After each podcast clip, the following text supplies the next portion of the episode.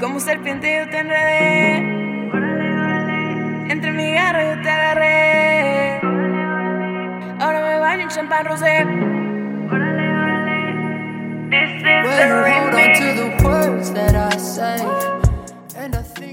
¿Qué hubo? ¿Qué onda, parceros, mostricos, mis niños y neas? Bienvenidos a un episodio más de ¿Quién te crees? Aquí en el canal de los Medellíns. Mi nombre es Juan Carlos Medellín y el día de hoy, el día de hoy les traigo un episodio sumamente especial. Creo firmemente que las enseñanzas que obtendrán a lo largo de este episodio podrán cambiar su perspectiva, que cambiará sus acciones, que cambiará su resultado, pero todo es cuestión de estar dispuestos a aprender y escuchar. Antes de entrar en materia, les quiero pedir un enorme favor. Quiero que me ayuden a cumplir el propósito de este podcast para el año 2024. El propósito y la meta del podcast es poder brindarle la mayor cantidad de valor a la mayor cantidad de personas en la menor cantidad de tiempo. Así que comparte este episodio con alguien a quien ames, aprecies, estimes o admires para que podamos empezar a sembrar en la vida de estas personas una semilla de valor y una perspectiva diferente. Ahora, antes de que empecemos, quiero que también se suscriban al canal, tenemos metas, se suscriban a eh, el Instagram o nos sigan en el Instagram oficial de Quien Te Crees, es quien guion bajo te guion bajo crees. Ahí estamos subiendo constantemente clips que no vas a ver en YouTube, clips que tienen muchísimo valor y muchísimo poder. Obviamente el formato es diferente, no podemos compartir clips de 15 minutos, pero son clip- clips muy, muy cortos, muy breves, de 30 segundos, que pueden empezar a hacer cambios en tu perspectiva. Ahora sí, entremos en materia. La base de este episodio, la base de este podcast es una frase que escuché recientemente de parte de un gran amigo. Y esta frase la escuché y, ¿saben cuando en México decimos te cae el 20? Tenemos muchas frases que hacen, o a lo largo de la vida escuchamos frases que hacen que nos caiga el 20. Que te caiga el 20 para los colombianos o amigos de Perú que están escuchando es como que, que por fin entendiste, ¿no? Que fue una frase que resonó tanto con tu verdad que te hizo entender, te hizo abrir los ojos. Eso es que te caiga el 20. Y esta frase me la dijo mi amigo en inglés. Voy a hacer mi mejor esfuerzo por traducírselas de la manera correcta al español, pero la frase en inglés es planted, not buried. En español sería sembrado, mas no enterrado. Y me encantó la frase porque hay muchas formas de verla. Y yo creo que en todas las formas en las que podemos ver y entender esta frase, podemos encontrarle un sentido a lo que estamos haciendo en nuestro día a día. Hay momentos en la vida en, los- la que nos sentimos, o me he sentido en lo personal perdido, he sentido que mis acciones no tienen valor, que lo que estoy haciendo, mis esfuerzos, no están dando el fruto que quería. Y ahí es cuando esta frase entra en función. Sembrado mas no enterrado. ¿Cuál es la diferencia entre sembrar algo y enterrar algo? ¿Cuál es la diferencia? La diferencia no solo está en aquello que estás sembrando y enterrado. La diferencia está en tus intenciones al sembrar y tus intenciones al enterrar. Cuando tienes las intenciones correctas, entonces tomas en cuenta absolutamente todos los ingredientes necesarios para poder sembrar algo de manera exitosa. Cuando tus intenciones no están en el lugar correcto, entonces no vas a ver todas esas cosas que al sembrar estarías viendo. Cuando solo quieres enterrar algo, lo entierras porque a lo mejor se echó a perder, lo entierras porque quieres deshacerte de esa cosa, a lo mejor lo entierras porque ya está muerto. Y cuando esa es tu intención, no puedes esperar obtener un fruto de esa intención. Cuando tu intención es sembrar, entonces vas a ver y vas a ponerle mucha atención y mucho cuidado al proceso y a todos los ingredientes que conllevan ese proceso. No sé si tú en algún momento has sembrado algo. O no sé si tú en algún momento has enterrado algo. Pero el ambiente es completamente distinto. Yo me acuerdo perfectamente de la primera semilla que sembré. Estaba en cuarto año de primaria, estaba estudiando en ese momento en, Estados Unidos y me acuerdo que tuvimos ese día un field trip, así le llamaban. Cuando era día de field trip, todos estábamos muy emocionados porque field trip era como una excursión que hacíamos fuera del colegio. Y entonces era el día de diversión. Y esa excursión fuera del colegio la hicimos a un museo de agricultura. Y entonces nos enseñaban cómo se hacía el algodón, me acuerdo, el algodón. Y nos enseñaban todo el proceso de llevar una planta de algodón hasta el proceso en el que la planta se convertía en hilo y el hilo se convertía en tela.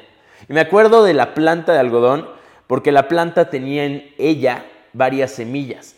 Y entonces cuando yo veía la planta yo veía potencial puro, porque ya sabía que la planta se podía convertir en hilo, el hilo se podía convertir en ropa y entonces tomé varias de las semillas de la planta de algodón, me las guardé en la bolsa, llegué a mi casa y me acuerdo que de manera muy sigilosa, casi como a escondidas, me, me escapé de mi casa y fui corriendo a un monte donde había eh, un árbol muy bonito y debajo del árbol había una tierra como muy húmeda.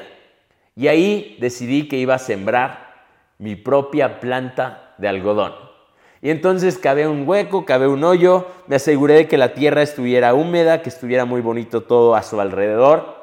Y ahí puse mi semilla, esperando que esa semilla en algún momento diera fruto y se convirtiera en algodón. Yo no sabía nada de sembrar, no sabía nada de procesos.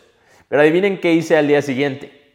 Al día siguiente volví a escaparme, volví a ir hacia ese árbol y busqué el fruto y no lo vi. Hice eso como cinco días. No vi el fruto y dejé de ir. Y dejé de ir porque no entendía los procesos. Entendía que el algodón se podía convertir en hilo. Entendía que la semilla se podía convertir en algodón, pero no sabía cuánto tiempo requería ese proceso. No sabía cuáles eran los ingredientes del ambiente correcto para que se diera una semilla de algodón.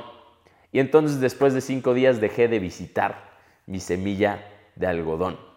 Una semilla que yo sembré después de cinco días pasó de estar sembrada a estar enterrada. No sé si dio fruto o no, pero la intención cambió, la perspectiva cambió, mi actitud conforme a la planta también cambió. Y yo me pregunto cuántas veces en la vida hemos sembrado algo y al no entender los procesos, eso que sembramos pasó de estar sembrado a estar enterrado. El día de hoy quiero decirte que tú estás sembrado, no estás enterrado. En el lugar en el que estás, estás sembrado. Tienes todo lo que requieres para triunfar, todo lo que requieres para ser exitoso, todo lo que requieres para cumplir tus metas y sueños, pero tienes que cambiar por completo tu intención. Tienes que pasar de creer y sentir que estás enterrado a darte cuenta que verdaderamente estás sembrado y que cada día, cada momento, cada instante tienes la oportunidad de vivir un proceso que no sé si va a ser el día de mañana, en cinco días o en un año, va a dar fruto. El proceso te va a llevar a convertirte en. Y por eso es tan importante que te detengas y disfrutes el proceso.